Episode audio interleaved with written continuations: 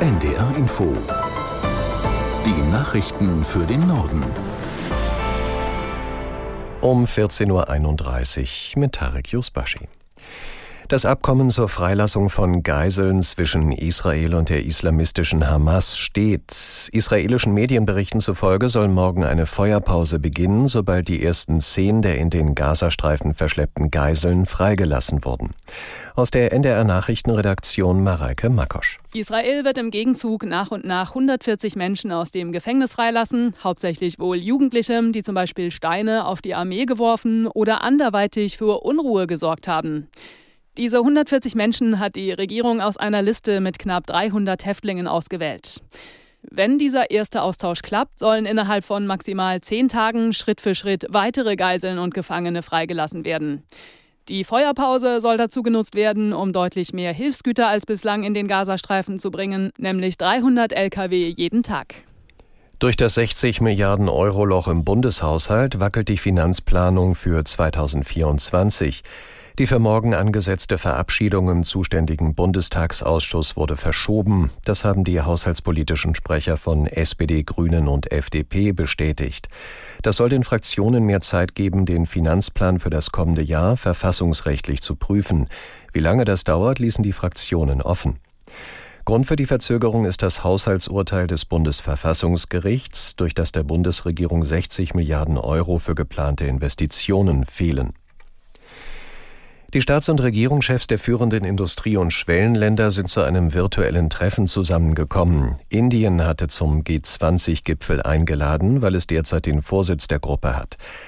Neben Bundeskanzler Scholz und weiteren Staats- und Regierungschefs nimmt nach längerer Abwesenheit auch Russlands Präsident Putin teil. Bei den Gesprächen soll es laut indischem Außenministerium unter anderem auch um die Kriege im Nahen Osten und in der Ukraine gehen. Das EU-Parlament hat den Vorschlag abgelehnt, den Einsatz von chemischen Pflanzenschutzmitteln bis 2030 um die Hälfte zu reduzieren. Damit stellt es sich gegen einen Vorschlag der EU-Kommission. Aus Straßburg Sabrina Fritz. Sarah Wiener sprach nach der Niederlage von einem schwarzen Tag für die Umwelt und für die Bauern. Sie sei nun weiterhin abhängig von der Agrarindustrie. Promiköchin Wiener sitzt für die Grünen im Europaparlament. Sie hat den Vorschlag eingebracht. Er sah vor, den Einsatz von Pestiziden in der Landwirtschaft in den nächsten Jahren um 50 Prozent zu reduzieren. In der Nähe von Gärten, Freizeitanlagen und Kinderspielplätzen sollte er ganz verboten werden. Umweltverbände begrüßten diesen Vorschlag, Landwirte befürchteten massive Ernteausfälle. Doch das letzte Wort wurde heute noch nicht gesprochen. Wie viel Pestizide künftig in der Europäischen Union verwendet werden dürfen, darüber müssen jetzt wieder die Mitgliedstaaten und die EU-Kommission weiter verhandeln. In der FDP wird es eine Abstimmung über den Verbleib in der Ampelkoalition geben. Der Antrag auf eine bundesweite Mitgliederbefragung hat die nötige Unterstützung bekommen. Hinter der Initiative stehen 26 Landes- und Kommunalpolitiker. Sie fordern nach den schlechten Wahlergebnissen der FDP Konsequenzen für die Regierungskoalition. Konkret sollen die Mitglieder die Frage beantworten, soll die FDP die Koalition mit SPD und Grünen als Teil der Bundesregierung beenden? Ja oder nein? Ein Termin für die Abstimmung steht noch nicht fest. Grundsätzlich darf in Schulzeugnissen vermerkt werden, wenn bestimmte Leistungen wie zum Beispiel die Rechtschreibung nicht bewertet wurden. Das hat das Bundesverfassungsgericht jetzt entschieden. Zugleich gaben sie drei Schülern aus Bayern recht, die geklagt hatten, weil sie sich durch den Hinweis auf ihre Legasthenie diskriminiert fühlten. Gigi Depper aus Karlsruhe erklärt, wie das zusammenhängt. Die Richterinnen und Richter erkennen an, dass eine Legasthenie eine Behinderung ist und dass man Nachteile auf dem Arbeitsmarkt hat, wenn das da steht. Aber sie sagen, das Abitur muss ja eben auch transparent sein, wie es zu einer bestimmten Bewertung kommt. Und insoweit müsste das eben dort vermerkt sein. Diese drei klagenden Männer haben allerdings Recht bekommen, weil, so die Richter, in Bayern eben nur die Legasthenie und andere Behinderungen nicht vermerkt wurden. Insofern wurden sie schlechter behandelt als andere mit Behinderung. Und insoweit äh, ist in Ihrem konkreten Fall äh, die Sache nichtig. Da muss jetzt der Vermerk gelöscht werden. Aber grundsätzlich ist so ein Vermerk in Zukunft möglich. In Berlin endet heute die zweitägige deutsche Islamkonferenz. Dieses Jahr stand die Tagung deutlich im Schatten der Terrorattacke der Hamas und des Nahostkriegs.